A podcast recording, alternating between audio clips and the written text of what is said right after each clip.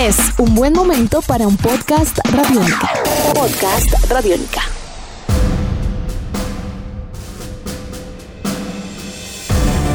Amigos de Radiónica, sean bienvenidos a una nueva entrega de En Descarga Radiónica, el podcast, un espacio en el www.radionica.rocks, donde nos encontramos para charlar sobre todos estos temas que nos encantan y nos fascinan, propiamente entre cine, televisión, cómics, videojuegos y mucho más. Mi nombre es Iván Zamudio, arroba Iván Zamudio 9 en Twitter, arroba piloto.espacial.3000 en Instagram, contando el día de hoy con la producción sonora del gran Sebastián Martínez Pavas desde Radiónica en la ciudad de Medellín.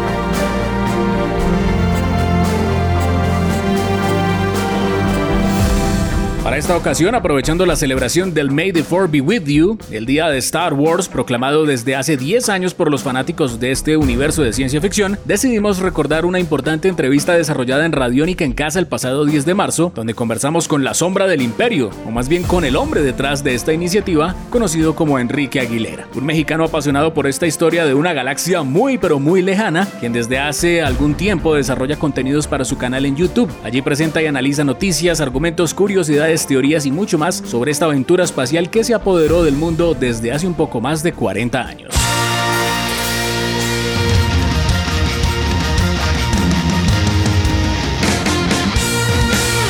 Continuamos en Radiónica en casa, viajando a 1.21 gigawatts de energía, pero hay algo muy importante para tener en cuenta. Hoy vamos a viajar a la velocidad de la luz porque nos conectamos a una galaxia muy, pero muy, muy lejana con eh, una persona que es un creador de contenidos en Internet y que podríamos perfectamente decir que es uno de los conocedores más importantes de Star Wars a nivel Latinoamérica. Es para mí un placer conectarme en este momento con México y saludar a Enrique, también conocido como La Sombra del Imperio. Hola Enrique, bienvenido a Radiónica en Casa, ¿cómo va todo? Un placer, aquí La Sombra del Imperio haciéndose presente hasta tierras colombianas.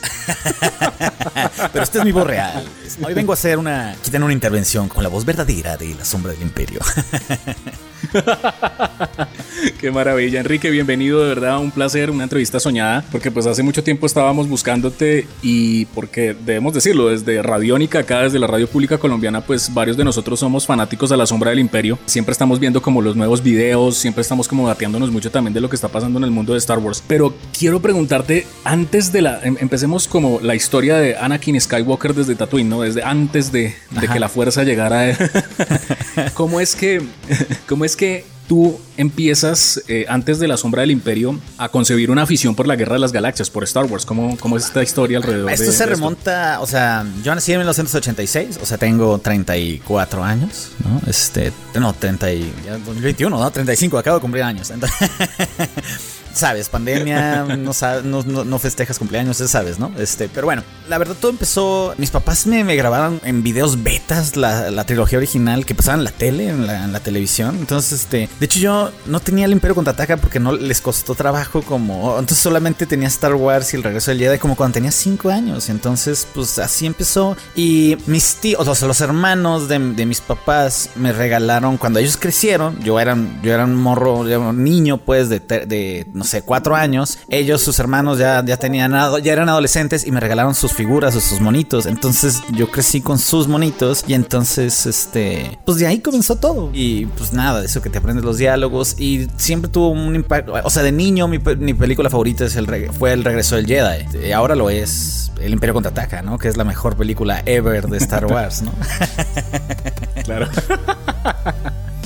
Bueno, ¿y cómo es que eh, das ese paso para empezar a generar contenido y tener este canal que, digamos, es como yo lo veo así, es como una especie de CNN, pero de Star Wars. ¿no? Es como el punto de información de, de, Star Wars. Pues mira, esto la verdad se dio de una forma, o sea, digamos, yo siempre he sido, digamos, un emprendedor serial, si lo queremos llamar así. Yo venía de, me acaba de casar, me acaba de casar, y yo venía de hacer un, desarrollar durante tres años un videojuego que fue un completo fracaso, este, y había invertido, pues, tres años de mi vida de esfuerzo. Como era, ese era mi, mi trabajo aparte, yo trabajaba antes en la radio.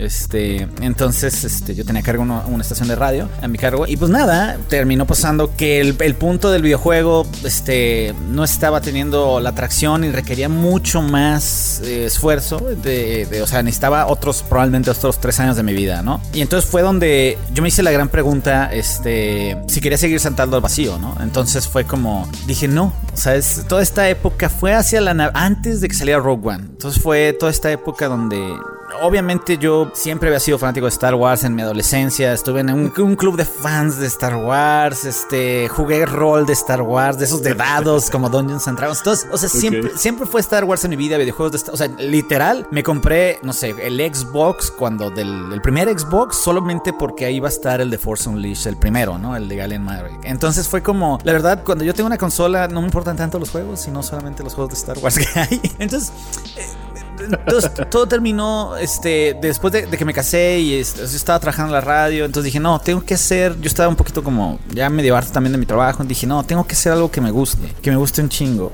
bueno como decimos perdón pero como decimos acá en México que me guste mucho.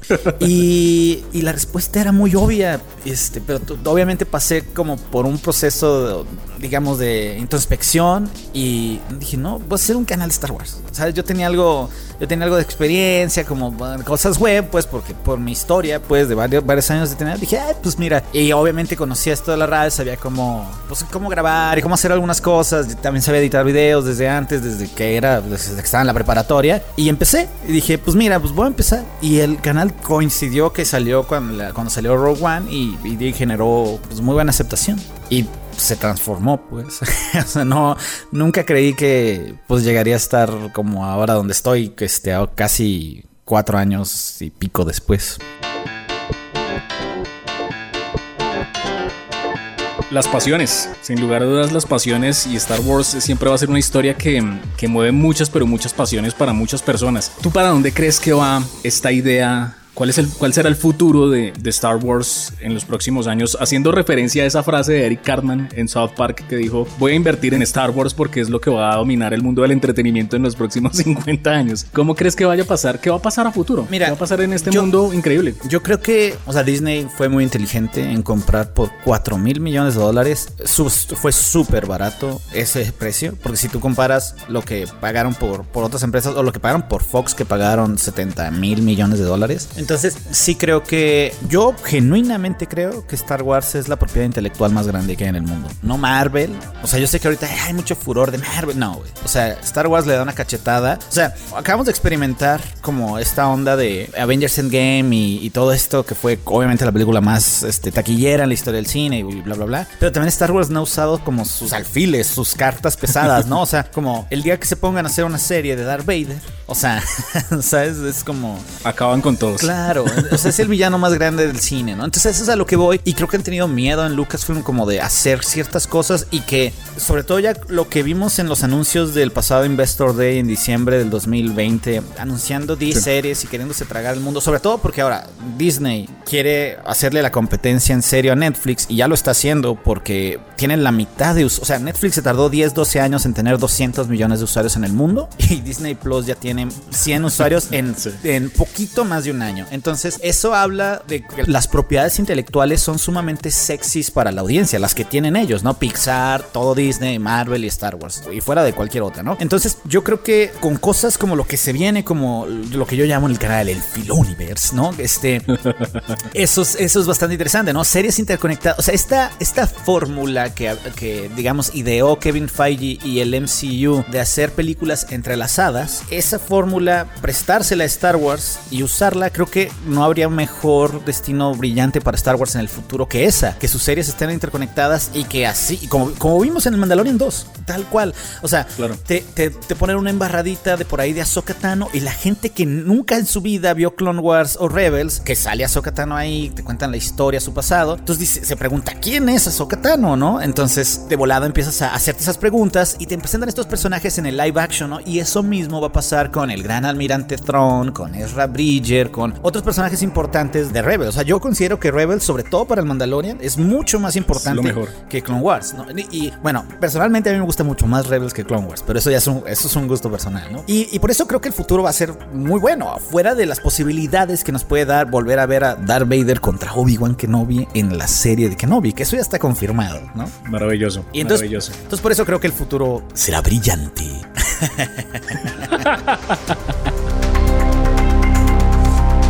Hace poco hay un tema y es que obviamente Disney lo pensó muy bien al momento de adquirir pues eh, Lucasfilm y por eso mismo también omitieron una gran cantidad de cosas de, de, lo que fue ese canon importante en aquel momento que hoy lo conocemos como Legends pero pues también hace unos meses pasaron cosas muy importantes con lo que fue el, el anuncio de High Republic. ¿Tú cómo ves pues el surgimiento de, de High Republic como una propuesta editorial que eventualmente nos va a traer muchas más historias al cine pero que borra un montón de temas y que va a empezar a como construir otra historia desde cero? Pues mira, yo yo, creo que Mira, romantizamos mucho el pasado las personas, ¿no? Creo que la nostalgia en general, o sea, hacemos más grandes las cosas de lo que es antes, ¿no? O sea, Legend sí ha sido muy errático, o sea, le, el universo de, universo expandido sí se contradice, o sea, porque se ha ido arreglando y obviamente, o sea, si tú ves los primeros cómics de los 70s, están muy en su época, ¿no? O sea, verdaderamente el universo expandido no fue el gran hueso para dar, o sea, digamos que fue Star Wars, la última película antes de las precuelas fue en el 83 y hubo una carencia de contenido que en esa época yo crecí de, digamos, 16 años, entre el 83 hasta 1999. Y entonces la trilogía esta de Timothy Sun, de Heredero del Imperio, ¿no? Este, uh -huh. eh, donde sale Throne y obviamente ya después Sombra del Imperio y todo, todo esto que hubo en los 90 fueron los que mantuvieron la vida y fueron bestseller del fandom de Star Wars. Novelas que,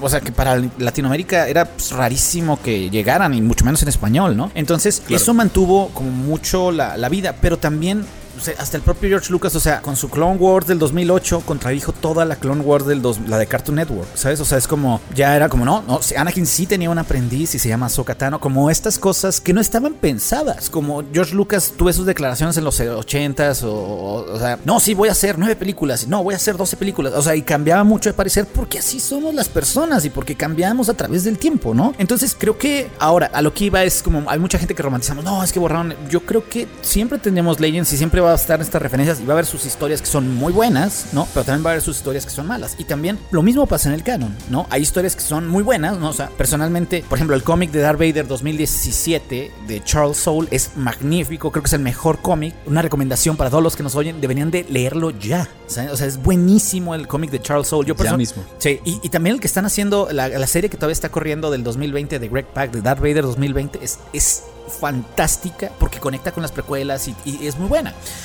Ahora, yendo con el tema de High Republic, yo creo que la, yo, eh, yo he leído solamente hasta ahorita eh, La Luz de los Jedi, que es la primera novela también escrita de Charles Soule. Me pareció una novela bien, buena, pero no me pareció como excelente. Creo que es un inicio fundamental para entender la era. O sea, si quieres entender The High Republic la, o la Alta República, la tienes que leer sí o sí, porque te presentan 50 personajes y te digo, a ver, ¿dónde está? Y claro, hay cameos de personajes que sabemos que estaban vivos, como Yoda, en esa época, porque Yoda tiene 900 años y en esa época tiene 600, y cosas así, que no, no es el foco Yoda, pero de todas maneras te ayuda a, a, entretejer todo mejor. Y lo que es bastante interesante es que este proyecto está agrupando a los mejores escritores de Star Wars actuales, como Charles Soule o, Cavan Scott o Claudia Gray, que también personalmente Claudia Gray se me hace. Yo estoy empezando a leer la novela de Claudia Gray Into the Dark, este, o Hacia la Oscuridad. También lo que, lo que es complicado, digamos, para el mundo de habla hispana es que, pues sí, como siempre, para el anglosajón, el mundo de habla hispana no es importante, ¿no? Entonces nos deja Sí. Nos o sea, las novelas salieron en enero y en febrero y aún, hoy en día ni siquiera están traducidas. Cuando yo personalmente pues, diría, oye, pues que salgan a la par o algo. Yo sé que esto tiene que ver, ni siquiera pasa en sagas más importantes como Harry Potter o, eh, bueno, cuando, cuando surgieron libros así, ¿no? Entonces, este, es lo que hay, ¿no? Entonces, este, yo creo que es un gran esfuerzo de, de Lucasfilm a nivel historia, ¿no? Este, y muy interesante para expandir esta era como en una era dorada de los Jedi, ¿no? Y, y, creo que, sobre todo por el plan ambicioso que tienen, que van a ser tres fases de contenido. O sea, yo creo que vamos a terminar teniendo alrededor de unas 15, 20 novelas de la Alta República. Porque ya anunciaron ellos que iban a hacer tres fases, ¿no? Y que apenas estamos en la fase 1 en este año y creo que el próximo. Entonces, eh, se vienen muchas cosas, ¿no? Entonces, eso es, eso es sumamente, pues, interesante. Y sobre todo que van a conectar con series, o series y quizás hasta películas. Porque ya, por ejemplo, la serie de Acolyte, que tiene que ver con el lado oscuro, la propia Kathleen Kennedy nos dijo que iba a ser, estar centrado en el final de la época de la Alta República, ¿no? Entonces, pues para allá vamos. muchas cosas que van a estar sucediendo obviamente en el universo de la Guerra de las Galaxias, pero yo quisiera como adentrarme un poco más en, lo en el tema tuyo como fanático. ¿Los Sith o los Jedi? Ah, eh, los dos. Es que, o sea, los dos tienen sus cosas buenas. Este, un poco Jedi y un poco Sith los Jedi son, son loables, pero los Sith y son empáticos y eso me gusta mucho. Pero los Sith hacen cosas que no hacen los Jedi. Entonces es ingenio y, o sea, uno es un balance. Uno necesita de los otros, ¿no? Entonces, este, para que se vuelvan interesantes sus historias. Entonces elijo ambas, ambas pastillas, ambas, ambas píldoras. ok.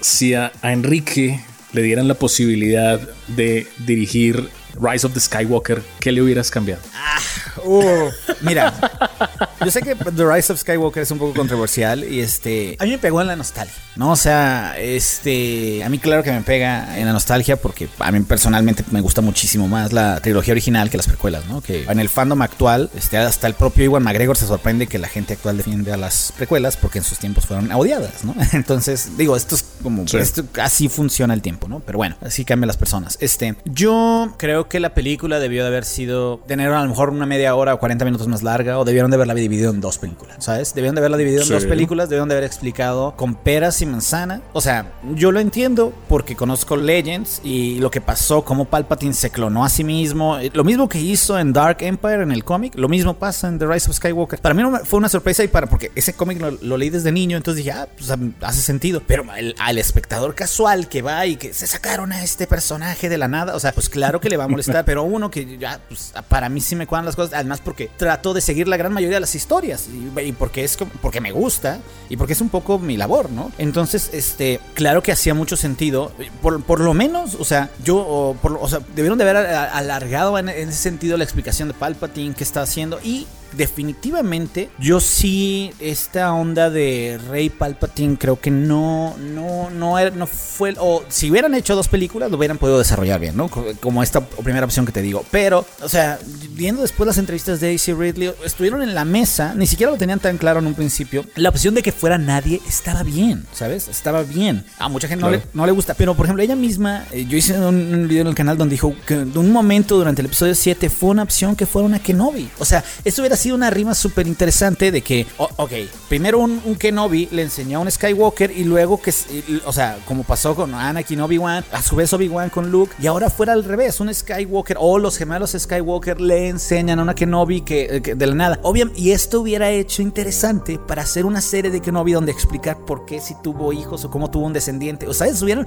podido ver, pero esto es no pensar en el universo más allá y tener miedo, ¿sabes? Y entonces eso hubiera hecho mucho más interesante una historia o, de, o donde sí metes a Iwan McGregor en, las en, las, en la trilogía, en el episodio 9, en un flashback. O sea, te hubiera dado muchos juguetes para poder utilizar este, en la trama. Y obviamente, si vamos a, a toro pasado, pues siempre va a haber muchas cosas que se pueden haber hecho mejor, ¿no? Pero este, yo te diría eso, eh, por lo menos en forma general, haberle dado mucho más tiempo y atreverse. Oye, pues no tiene por qué ser una trilogía. O sea, ¿sabes? Puede, pueden ser cuatro películas, pueden ser, puede durar más. O sea, esta onda tan aferrada en querer durar, que las películas duraran dos horas y cuarto, afectó en la contra y por eso se siente rápida, que tiene cosas muy buenas. Yo personalmente en la trilogía de las secuelas a mí no me gustan los combates espaciales porque suceden así a lo Michael Bay, todo rápido, y no tienes este ritmo. es verdad, o sea, hasta en la secuencia de apertura del episodio 3, oye, tienes cierto ritmo de que llega Obi-Wan y ves un poco de la batalla de Coruscant y todo eso. Está contada ya más tiempos actuales, no es tan lenta como la trilogía original, de que estás media hora con los X-Wings y los TIE Fighters, pero, o sea, pero creo que narrativa, pues es Star Wars, ¿sabes? O sea, de, eso también se trata, también de naves espaciales, ¿no? pero bueno, este, eso así como en resumidas cuentas, siendo como muy concreto.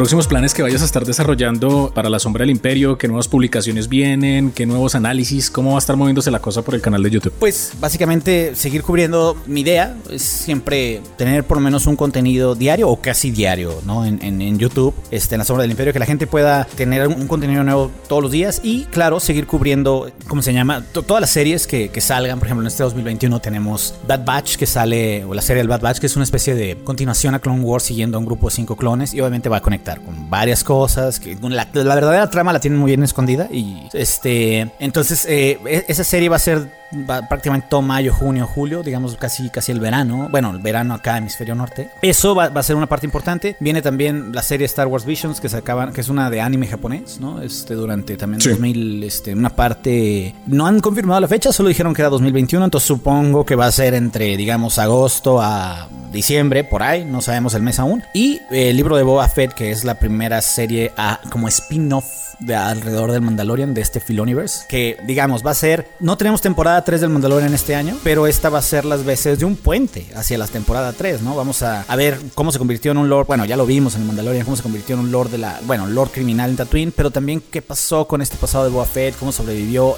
etc, etc, y cómo está haciendo este nuevo Maul, ¿no? Este, como, como, como líder criminal, heredando el poder de los HOTS. Entonces, este, pues por ahí va la cosa. Es, creo que este año va a ser interesante, pero como está Disney, vamos a estar en un, yo estoy seguro que vamos a tener un momento donde vamos a tener casi casi un mes una serie de Marvel, un mes una serie de Star Wars. o sea, te puedo decir que eso casi casi va a pasar 2022, ¿no? O sea, nos van a inundar de contenido para que todos los viernes, así que haya capítulos de estreno, de, como pasa en el Mandalorian, haya este, que sea tendencia en, en internet lo que pasó en WandaVision, en Hawkeye, en las series que vengan, o Kenobi, Mandalorian 3 o Ahsoka, ¿no? Entonces yo creo que es para allá. Va.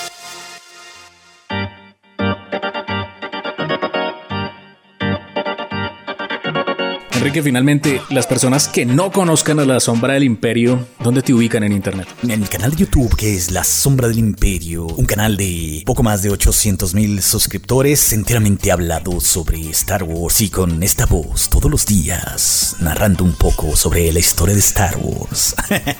sí, este, en, YouTube principalmente, obviamente también está la cuenta de Instagram, es Twitter, Facebook, La Sombra del Imperio, pero el contenido principal lo hacemos en YouTube.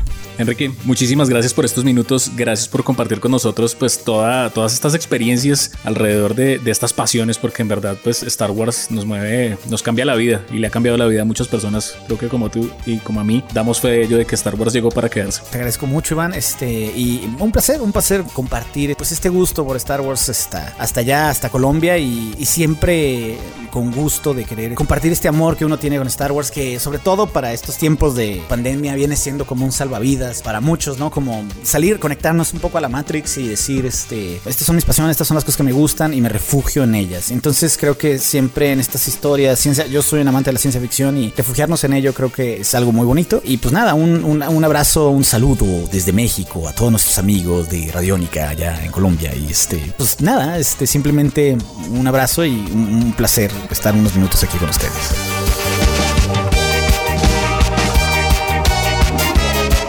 Hola Masters, saludos Radiónica Colombia, aquí la sombra del imperio desde una galaxia muy muy lejana.